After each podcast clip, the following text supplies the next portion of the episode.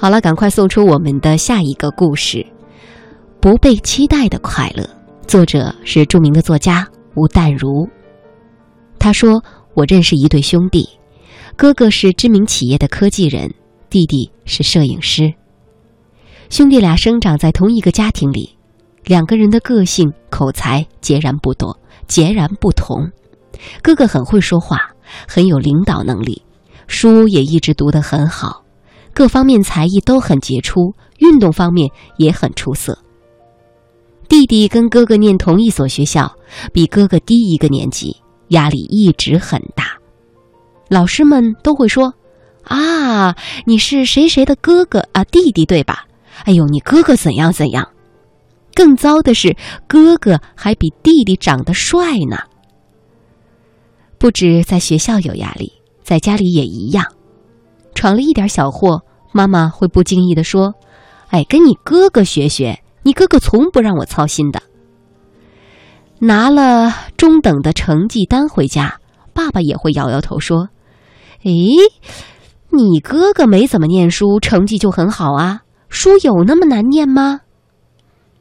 弟弟不是不努力，可是无论他怎样努力，就是没有办法赢得你跟你哥哥一样优秀的口碑。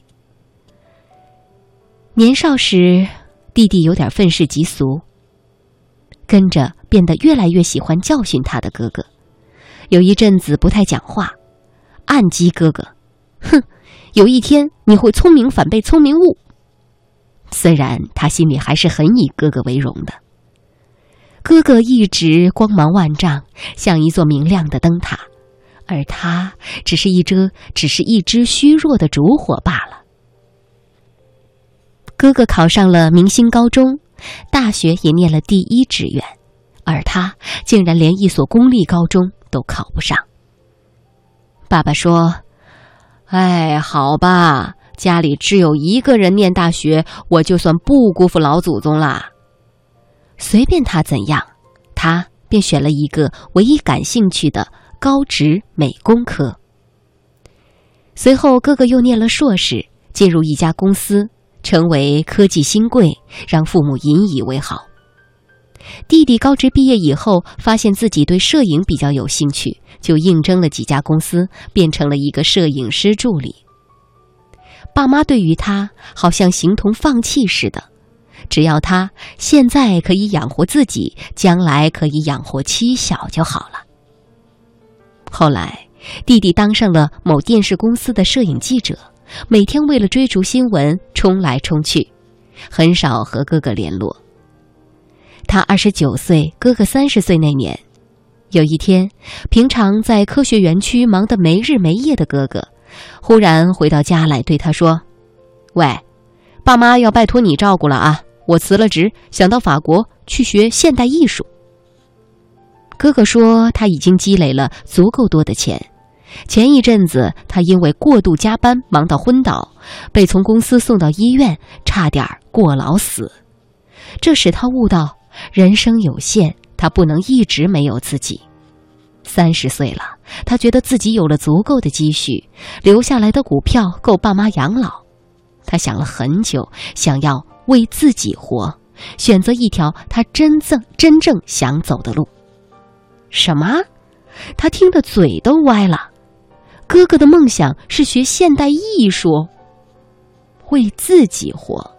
难道英明的哥哥、不可一世的哥哥，不是一直都在为自己活吗？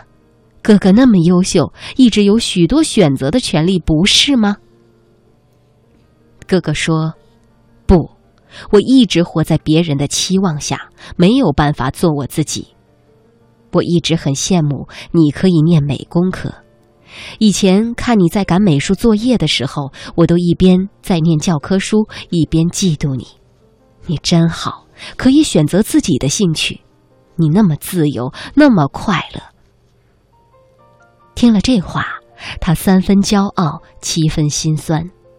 骄傲的是，他竟然曾经让自己心目当中的英雄暗暗羡慕过；心酸的是，他了解。